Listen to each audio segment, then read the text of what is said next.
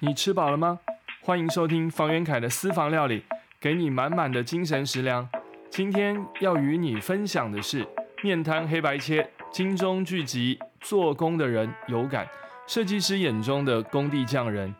大家好，台湾新冠疫情爆发，刚好在今年的仲夏时节。顶着大太阳在工地里施工的工地朋友们，用餐的时间呢，又不能习惯性的蹲坐在工地吃饭，因为群聚会被开罚。他们必须领到便当之后呢，就各自找块阴凉处祭五脏庙。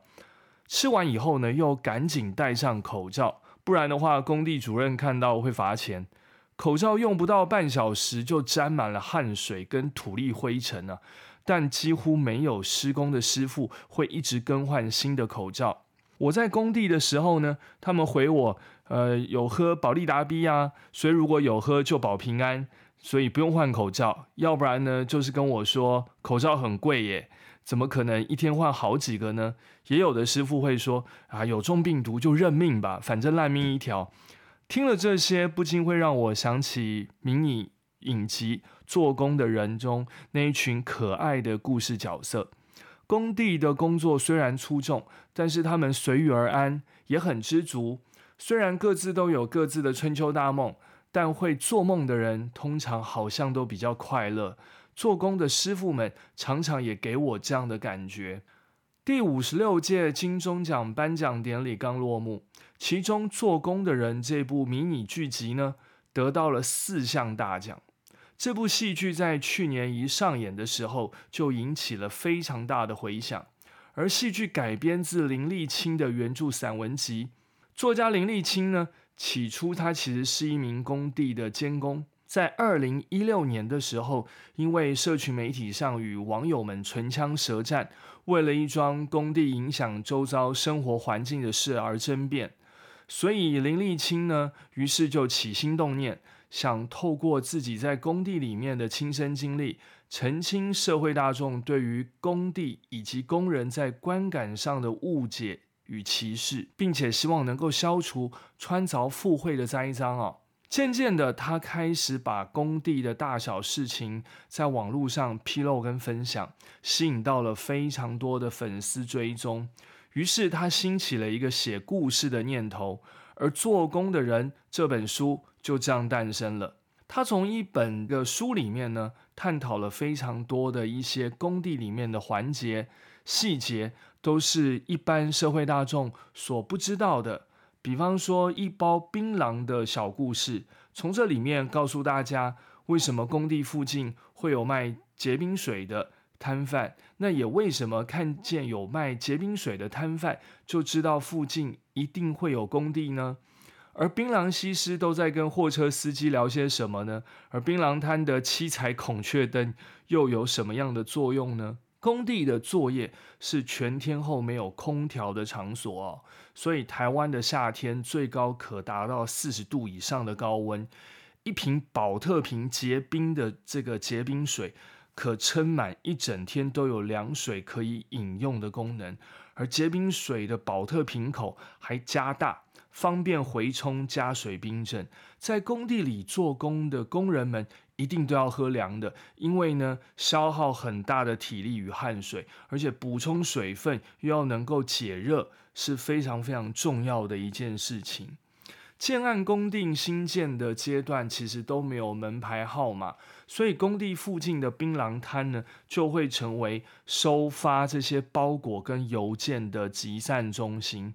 而七彩孔雀灯，相信很多开车、骑车的朋友们，在大街小巷、马路上都会看到这种七彩孔雀灯在槟榔摊的前面。它所谓的孔雀灯，它就是放射状的一排彩色的日光灯管所排列成的一种标志。那这样的一个醒目的标志呢，它就成为呃工地附近的一个呃所谓的一个呃聚集点，或者是大家可以呃记得是什么样的地方，然后呢来代替这个门牌号码或者是地址，因为我们都知道很多的工地，它在新建的过程当中，可能是一块处女地，或者是新兴的开发地，那边可能都还没有开辟出来的道路，或者是这些道路的名称。所以呢，这些就近的槟榔摊贩就会成为工地附近一个非常重要的一地标啊。很多的槟榔摊如果聚集在同一排上呢，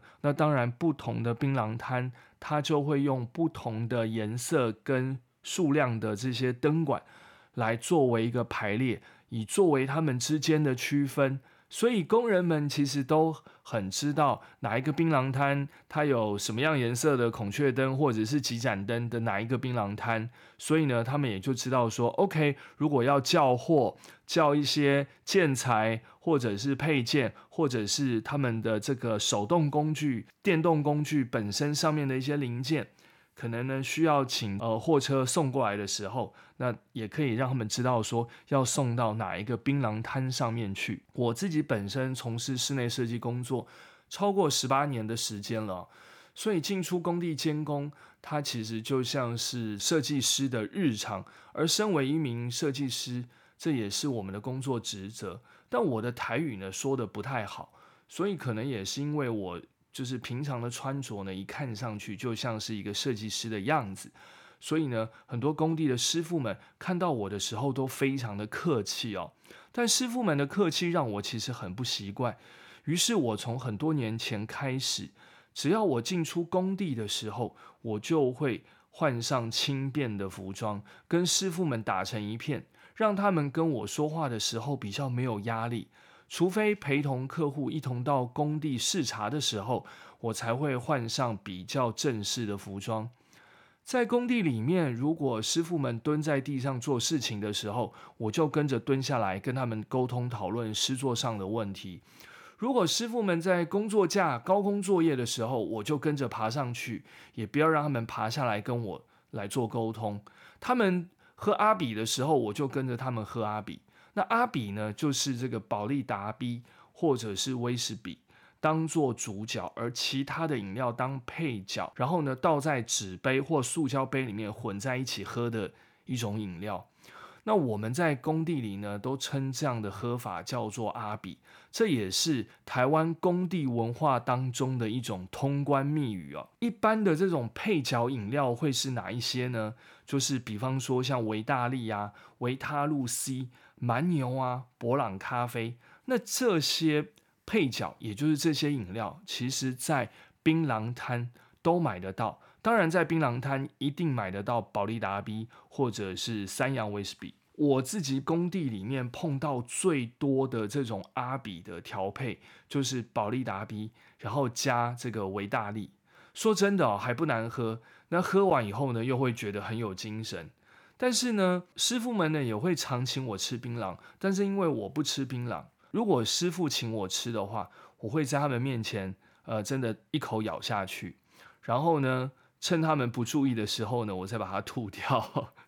在工地里面，我尽量呢都是以自己的行为姿态。让师傅们感觉到我跟他们是在同一个位阶的，没有所谓的上下之分，也没有所谓的阶级之分，更没有所谓的贵贱之分。因为设计跟工程息息相关，我们是合作关系，而合作共同完成一件事情是我们最大的目标，而客户是我们共同服务的对象。所以其实呢。把事情做好，当然是我们要去培养彼此的默契跟彼此的情感，都要能够有这样的一个利基点，我们才能够把事情做好。所以我希望能够将设计师的角色淡化，能够跟这些呃在工地现场的呃作业同仁，跟这些师傅们、工匠们呢，能够打成一片。话又说回来哈，就蓝领阶级他们。到底的内心世界又是什么？我们可以想一下，为什么《做工的人》这一本书会如此的畅销，而这出迷你的剧集又为什么会这么的爆红呢？尤其哦，他还得到了第五十六届金钟奖的九项入围，而得到了四项大奖。其实蓝领阶级缺乏与社会沟通对话的管道。那我们一般社会上的朋友们，其实也缺乏对蓝领阶级的认识哦。所以这当中呢，其实是有一个 gap，有一个鸿沟。但我个人认为，其实做工的人他们是没有声音的，他们像是社会上无声的一个族群。怎么说呢？因为我们会发现哦，台湾的一些很重大的新闻，或者是很重大的抗议游行或街头运动当中，其实呢，类似像这样的新闻里面。都没有这一群做工的人，因为他们是啊出工或者是临时工，他们没有工会组织，而工资的计算方式都是按照日薪来做计算，而做满十天呢，工头呢就会发一次工资，有的时候呢做个几天临时工，接下来又好几天没有工作可接，所以他们的收入呢并不稳定。像银行贷款、买车、买房，或者是办信用卡，都为比较困难一些。有的工地朋友甚至为了省钱哦，还没有去投保社会保险。他们自己自认为不是社会正常主流的上班族群，所以呢，感觉上好像是游走在社会边缘，没有什么资格站出来替自己争取些什么样的权利义务。他们其实唯一祈求的就是。让他们能够保持健康的体魄，这样的话，他们才能够一直接工作，一直接工作来养家活口哦。这是一个他们最基本的奢求吧哦。但是呢，话又说回来，我们听起来会觉得说，哇。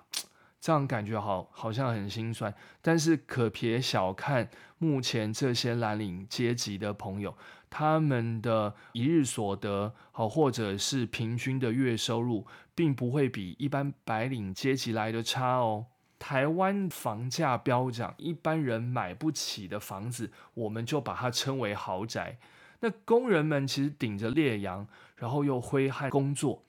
其实为了这些买得起豪宅的社会少数阶层来建造这些房子。林立清作家先前呢也是一名监工，他在工地里面呢穿梭，与这些工人们呢日出而作，日落而息。一栋建案完成之后，他们就迁移到下一个建案去工作，很像逐水草而居哦。那生活始终都在这样的高级住宅的建案的工地里面度过，但是却永远住不进去他们亲手打造起来的房子里面。我自己也都是呢做豪宅的室内设计案居多，所以作家林立清的感受我非常能够体会。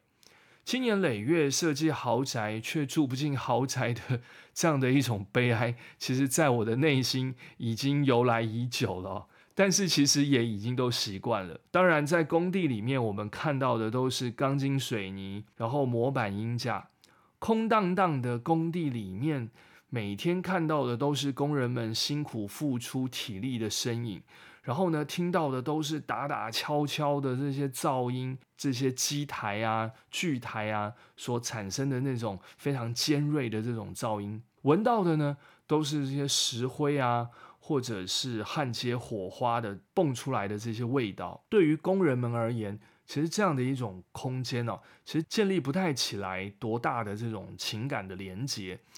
而每一个人的心里面，其实都非常清楚啊，我们不过就是打造这些华丽建案的过客而已，永远呢也不会属于这里。那一个工地完工，收拾了工具，然后拖着疲惫的步伐离去。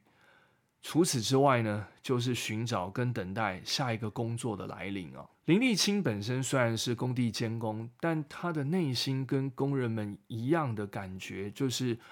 工地越大，空虚感也就越重。于是他开始想找寻自己存在的价值，看看能不能多为社会做出一点贡献，而不只是为少数富人阶级服务。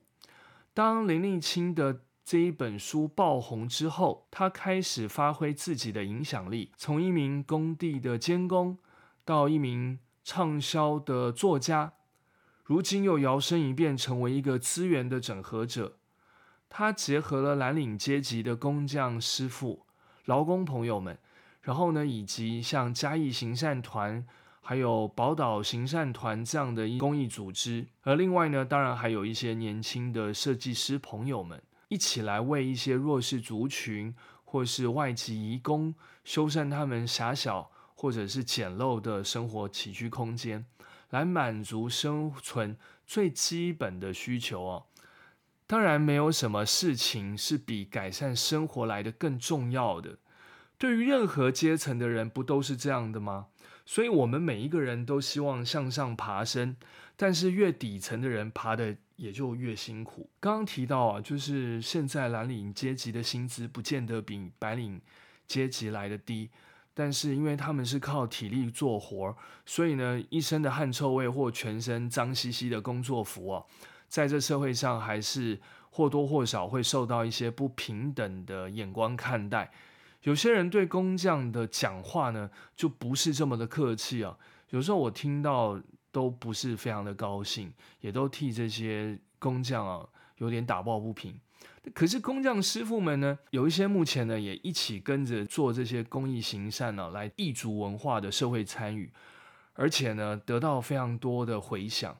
尤其是呢受帮助的这些弱势族群呢，对他们的深深的感谢。这是他们平常在工地里面哦很少有的回应跟尊敬。说实在话，我在工地里穿梭，真的也很少会听到有人对工地里面的工人师傅朋友们说一句谢谢哦。那在这整个行善的过程里面，他们呢也感受到了自己好不容易能够所拥有的一种尊严跟他们的存在的价值哦。工人们其实非常非常的可爱哦，尤其当他们看到林立清的这一本书大卖之后，也会向作家林立清啊抱怨说，为什么没有把他们的故事呢写进去？这个年代，台湾人其实越来越需要找回自己的故事，而台湾目前呢，也是一个需要找回自己故事的年代跟社会。当资讯越来越发达的时候，或者是传播越来越发达的时候。每个人都想成为资讯的分享者，也越来越多的人想要成为发现别人不知道的事情的观察者，进而你可以透过你的稀有资讯，透过你的观察来向大家分享传递。想要成为一个一手资讯的来源者，也正因为如此呢，社会的实际样态，不论是边缘人的角落。或者是不见阳光的阴暗处，上层阶级斗争的腥风血雨，或者是下层阶级谋生的坎坷辛酸，都变成了我们大家想要深度来探讨、了解，而不只是雾里看花的程度。做工的朋友们，其实他们也希望社会其他阶层的人对他们更为了解，了解他们的性格，了解他们的文化。了解他们遇到的问题，了解他们解决问题的能力，因为了解才能够消弭误解，因为了解也才能够理解，理解而产生认同，而认同呢就能产生尊重。台湾其实现在不但越来越需要找回自己的故事，而台湾人更需要找回彼此的尊重。有了尊重，就会产生尊严。高等教育普及呢，已经取代了继职教育体系哦。少子化的台湾，其实家长们对于下一代的栽培更是宠爱呵护，怎么可能会让孩子们去学做出众的工作？所以，工艺的技术跟匠人的精神，我觉得会是将来未来稀缺的宝藏哦。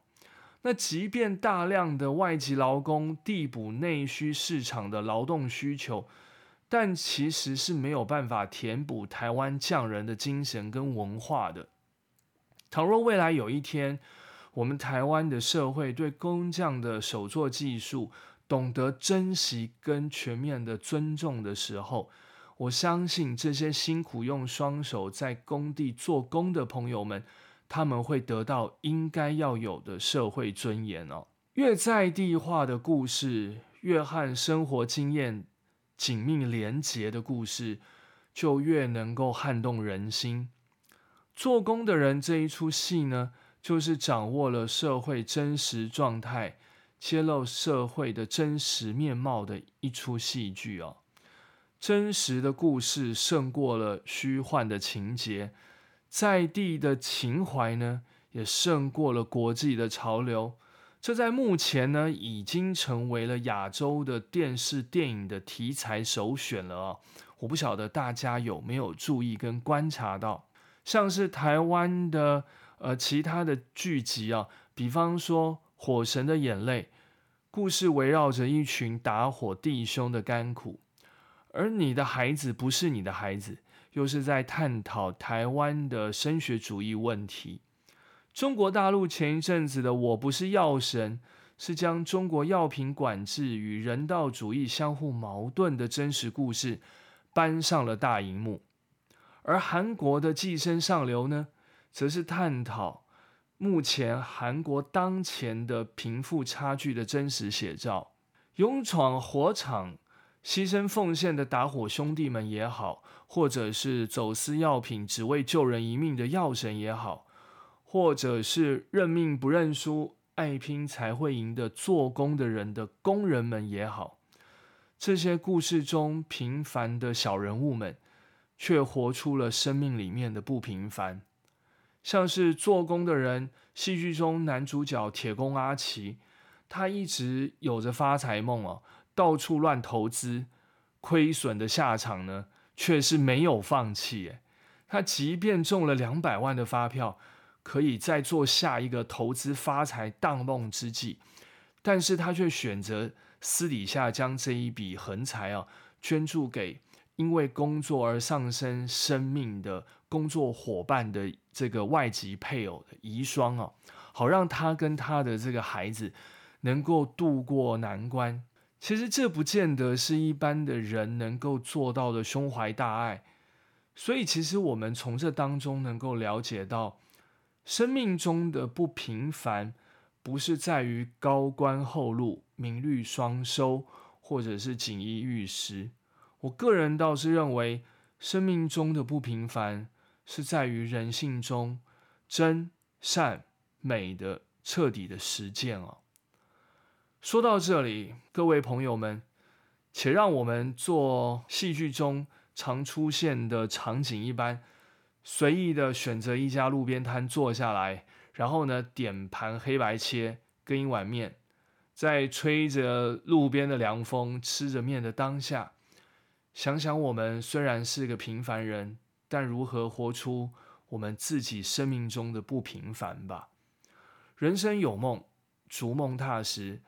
这一集讲到最后这个段落，感觉好像有一点点的沧桑心酸。但其实不尽然是如此。其实从这些工地里面的点点滴滴，其实我们要学习到的是这些匠人的精神，他们的不认输，他们的不妥协，他们一直不断的对生命当中感觉上还抱有非常大的期待。所以呢，同样的每天带着微笑去迎接。下一段生活的开始，虽然这里面有泪水、有汗水，但是呢，也有欢笑。OK，今天的节目呢，就说到这边啊，让我回想到非常非常多工地的一些场景，还有画面，还有很多发生在工地里面的小故事。或许在未来的单元里面，可以跟大家呃慢慢的来分享。那也希望大家能够继续关注。我的节目，并且打开你的小铃铛，我们下回见，拜拜。